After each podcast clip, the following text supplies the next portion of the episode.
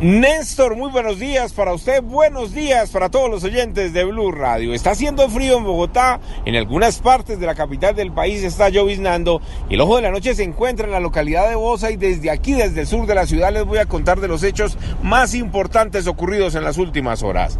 Comenzamos con el hombre que no le gustó para nada que su compañera sentimental lo dejara hace unas semanas y ayer decidió llegar hasta la vivienda donde estaba esta mujer, le disparó en oportunidades e infortunadamente la hirió a ella e hirió a uno de los vecinos que pasaba casualmente por el frente de la casa.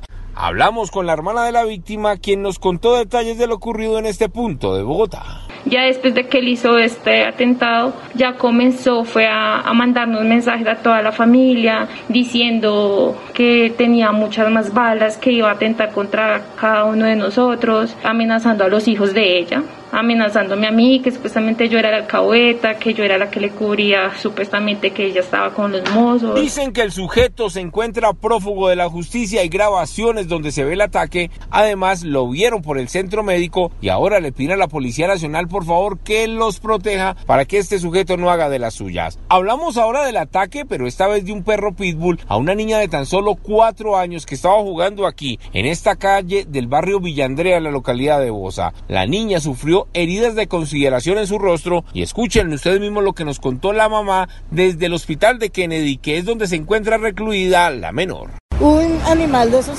toca sacarlo con bozal, sea eh, agresivo o no sea agresivo, sí. porque ellos, el instinto es defenderse si se sienten atacados. Claro.